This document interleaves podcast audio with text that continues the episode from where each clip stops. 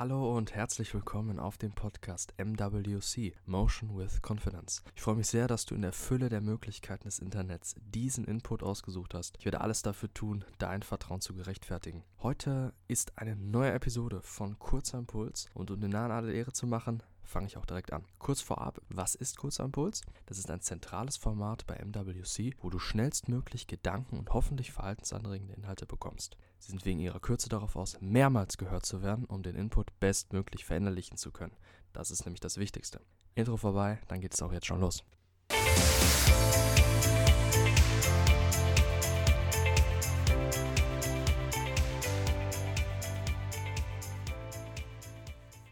Bevor ich jetzt direkt ins Hauptthema einsteige, noch eine ganz kurze Info vorab.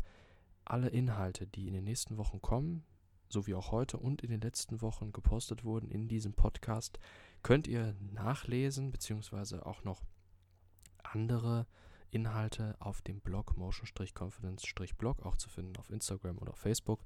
Seht ihr alles auch in der Beschreibung von diesem Podcast wo ihr noch hört, das ist da egal. Und ähm, ja, da behandle ich auch genau die Themen mit den ähnlichen Inhalten, sowie auch noch andere Rubriken, zum Beispiel jetzt die neue Videos with Value.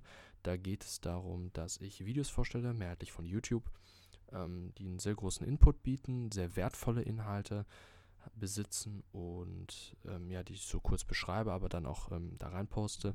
Der Sinn dahinter ist vor allem, dass ihr nicht lange suchen müsst, dass ihr euch nicht auf den Algorithmus verlassen braucht, dass ihr nicht auf Thumbnails reinfallt und auch nicht ähm, groß abgelenkt werdet. YouTube, ich denke, da bin ich nicht der Einzige, der das so sieht, bietet ja sehr viel Raum für Ablenkung, gerade mit den Videos, die daneben auch vorgeschlagen werden. Und das ist so eine Rubrik, die es auch im Newsletter gibt, ähm, wo ihr alle paar Tage eine E-Mail bekommt und damit die besten Videos erhaltet. Kostenlos und natürlich unverbindlich. Und ja, dann steige ich jetzt direkt ins Hauptthema ein. In der heutigen Folge geht es um ein Thema, das uns alle nicht nur angeht, sondern im Grunde auch das Zentrum unserer Existenz darstellt. Die Zeit. Je älter man wird, desto mehr stellt sich dabei eine Überzeugung ein, die sich zudem aber auch immer häufiger zu bestätigen scheint. Es ist im Grunde eine Tatsache, beziehungsweise ein Gefühl auch irgendwie, dass ja man muss es so sagen, einen traurigen Kern hat, da es uns das Wertvollste stiehlt, auch wenn wir es nie besitzen können. Je höher unser Alter, desto schneller vergeht die Lebenszeit. Dies betrifft vor allem die Betrachtung von Zeiträumen im Rückblick. Am Ende eines Jahres mag man kaum glauben können, dass die Festtage bereits anstehen, wenn auch gerade noch die Fußball-WM war. Gerade die Jahre vergehen manchmal so rasant, als wäre dort nichts von erinnerungswert geschehen. Doch kann das wirklich stimmen? Und was ist der Hintergrund für dieses veränderte Zeitempfinden im Laufe eines Lebens? Und genau das soll das heutige Thema auch sein. Ich möchte mich dabei vor allem natürlich in dieser Rubrik so kurz und prägnant wie möglich halten. Ich denke, da haben wir für beide Seiten den größten Wert geschaffen und ja generell auch eine Grundlage, dass es vielleicht, wenn es dir gefällt, auch ein paar Mal häufiger hörst, damit auch dein Unterbewusstsein so angesprochen wird, dass die Möglichkeit zur Verinnerlichung gegeben ist. Aber kommen wir zurück zum Wesentlichen.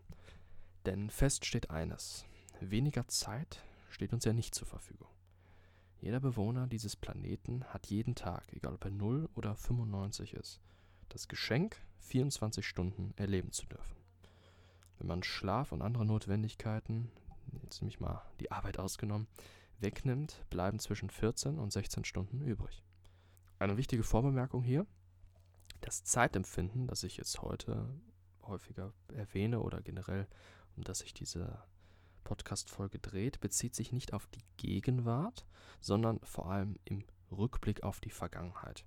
Die Frage, welche mich auch erst wunderte, als ich davon gehört hatte oder als ich mich damit beschäftigt hatte, die Frage, warum wirken eintönige, uninteressante Dinge so langweilig oder so lange, ähm, erübrigt sich dann auch, weil im Rückblick betrachtet ein Jahr voller eintöniger Sachen wie im Flug vergangen ist. Damit habe ich auch die Antwort schon ein wenig vorweggenommen, äh, jedoch wird dir das wahrscheinlich gleich erst auffallen. Und zwar geht es jetzt eben darum, was die Gründe sind und wie wir diesen Umstand sogar nutzen können. Also warum die Dinge wie im Flug vergehen, auch bei eintönigen Sachen oder ähnlichem. Um den wahren Grund zu finden, müssen wir den Blick auf die Neurologie und die Hirnforschung richten, die eine Erklärung für dieses Phänomen tatsächlich sehr nahe kommt oder sie sogar schon vollends darstellt. Die Art und Weise, wie das Gehirn Erfahrungen abspeichert und Erinnerungen abrufbar macht, funktioniert über Unterschiede. Das heißt, dass die Intensität und Andersartigkeit im Vergleich zu vorher Erlebtem in Bezug gesetzt wird, verglichen wird und damit bestimmt sich auch teils das Zeitempfinden. Zusammengefasst könnte man sagen, je mehr sich die Gegenwart von vorherigen Erfahrungen und Ereignissen abhebt, desto länger erscheint die Zeit.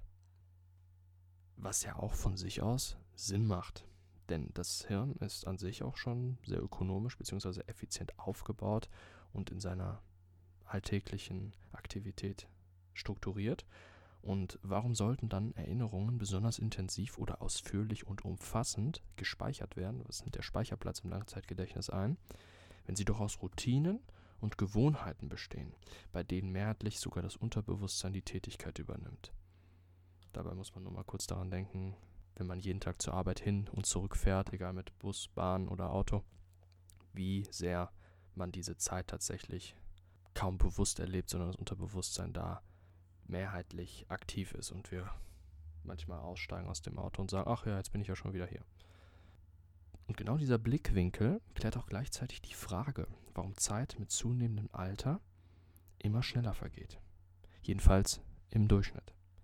Denn in einem geregelten Leben bei dem der wiederholungslastige Job, die Familie und eingefahrene soziale Strukturen den Großteil der Präsenzzeit, also wo wir vorhanden sind, wo wir nicht schlafen, wenn das den Großteil dieser Zeit beansprucht, werden sich Erinnerungen oder sogar das gegenwärtige Zeitgefühl eher nicht ausdehnen.